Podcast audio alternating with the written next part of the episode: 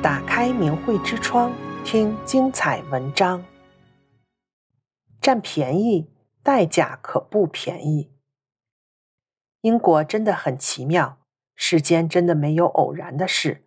看似占了便宜，终究还要偿还；伤害了别人，殊不知自己要付出相应的代价。上天在平衡主宰着一切，因果循环丝毫不差。真是便宜不便宜，伤人乃伤己。让我们一起听听以下几个故事，也许更能明白这个道理。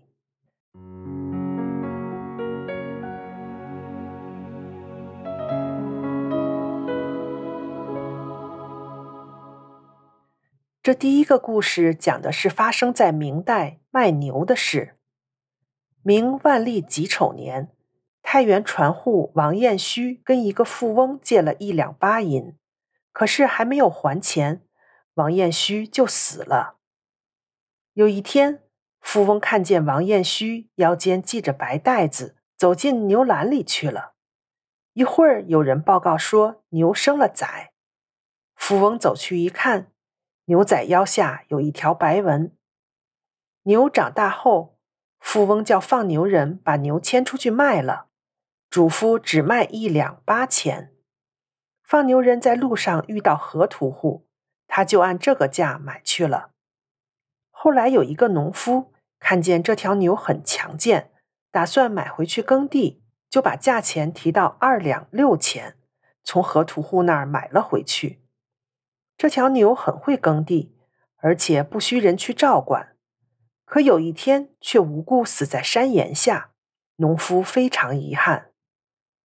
不久，农夫知道了牛是从富翁家里卖出的，就去问这条牛为什么只卖一两八钱。富翁说：“这条牛就是王彦虚，他只欠我一两八钱。”这让河屠户听到了，他有所觉悟，说：“王彦虚欠我肉钱八钱，所以我就多卖了八钱。”过了一段时间，农夫也恍然大悟，说。我曾欠王彦虚的银钱没还，到今天就还了。大家都感叹因果的奇妙。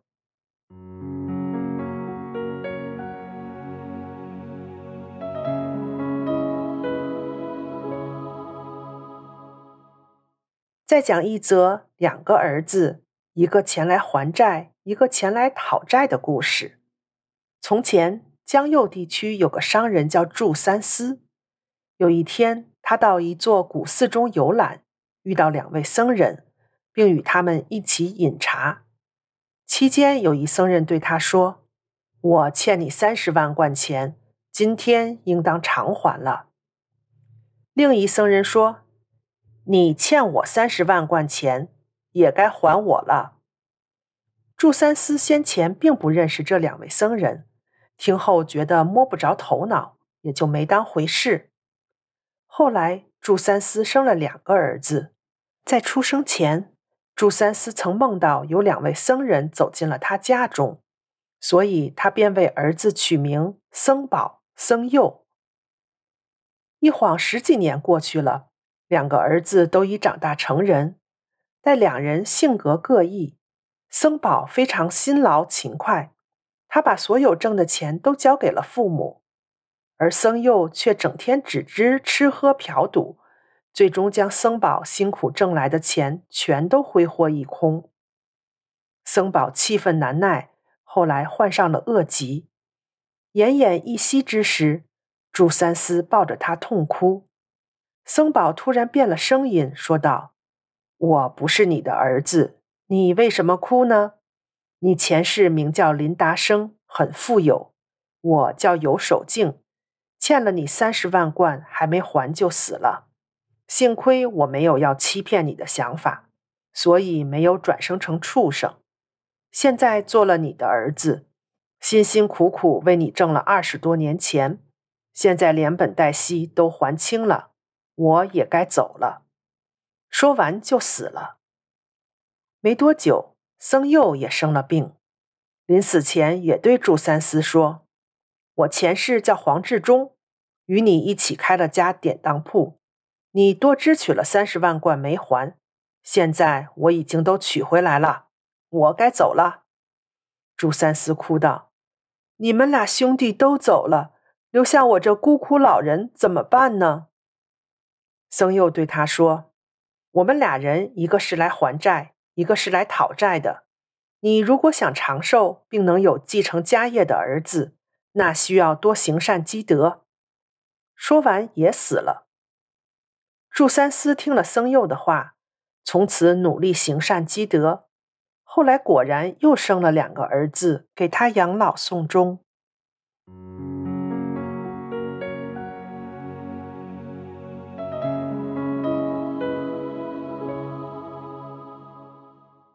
第三个故事来讲讲违背天理贪来的钱财，不得不如数偿还的故事。以前绍兴府有一位布政，是一省的最高长官，他贪得无厌。贪污积累了数十万的财产，丢官回乡后买了千顷良田，成为县中富甲一方的人物。布政的祖父多次在梦中警告他，冥府的谴责就要到了，但布政根本不相信。布政有一个儿子和一个孙子，整天只知道吃喝嫖赌，纵欲无度，年纪轻轻就都死了。布政因为染病瘫痪在床，他的儿媳妇和孙媳妇也做了很多见不得人的事，声誉很坏。很多人前来贪图他的财力，占他的便宜，布政一点办法也没有。等到临死时，他的家产已荡然无存了。布政在临死前睁大眼睛，大声喊道：“我官做到布政不小了。”田产有千顷，也不算少了，都是在我手中得到的，也是在我手中失去的。说完，就一命呜呼了。布政遇到的所有不幸，不就是上天在惩罚他，让他偿还自己欠下的业债吗？而且还有阴间的惩罚在等着他呢。可怜这个布政临死都没弄明白，善恶有报。违背天理，即使得到一时私利，自己迟早要遭天谴，并如数偿还的。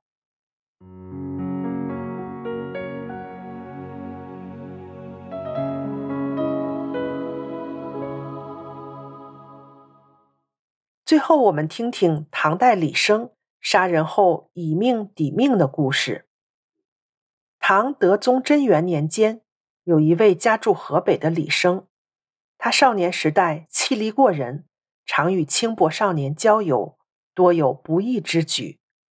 年满二十岁以后，痛改前非，刻苦读书，进步很快，所作诗文颇得时人赞赏。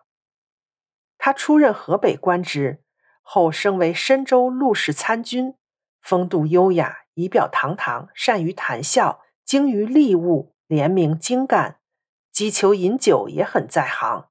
因而得到深州太守的赏识。当时有个王士禛被派往各州巡视，其人威风凛凛，手握重权，各州太守都很惧怕他。王士禛来到深州后，深州太守怎敢怠慢，大摆酒宴，备好祭乐，尽情招待。这天酒喝到半夜，王士禛讲：“多蒙使君厚待。”我想今夕尽欢，若有嘉宾交谈更好。太守道：深州偏僻，没有名士雅人，畏惧大人虎威，故未敢邀客人陪宴。现只有陆氏参军李生，可以奉大人谈笑。王世贞说：“那就请他来吧。”于是李生被召来了。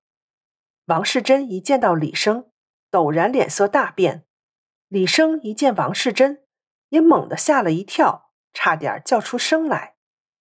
太守见李生汗出满面，神情惶恐，连酒杯也拿不住，砰的一声把酒杯掉到地上，满座的人都很愕然。王世贞当即命令左右把李生捆绑起来，关到狱中，然后王世贞又像没发生什么事一样，欢饮如初。直到天亮方才罢宴。隔天，深州太守派人到狱中问李生：“你的行为很恭顺，也没说错什么话，为什么你那么害怕王大人？王大人又为什么把你下狱？这里面有什么缘故吗？”李生悲泣了很久，才说：“从前佛教中有现世报之说，我不相信。现在我终于相信了。我年轻时很穷，无以为生，常和一些不三不四的人相混，还掠夺他人财物。有一天，我遇见一个少年，他骑着骡子，带着两个大行囊。我贪图他的财物，趁天黑时把他杀了。”推下悬崖，夺取了他的财物。从此家中稍微富裕起来，于是丢弃邪恶行为，开始读书，才得有今日出仕为官。这已有二十七年了。昨晚我一见王世贞大人，正与我当年杀死的那个少年长得一模一样，所以我很惊恐惭愧，自知必死在旦夕之间。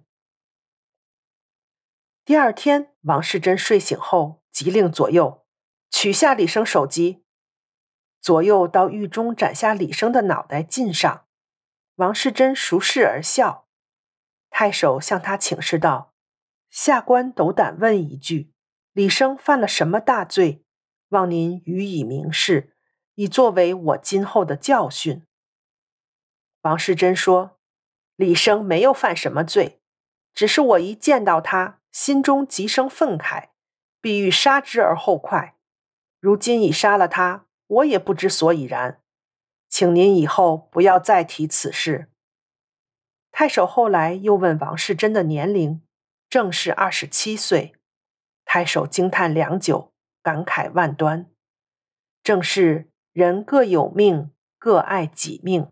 贪财害命，必须偿命，以命抵命，才算公正。欠债必还，天理永存。订阅“明慧之窗”，为心灵充实光明与智慧。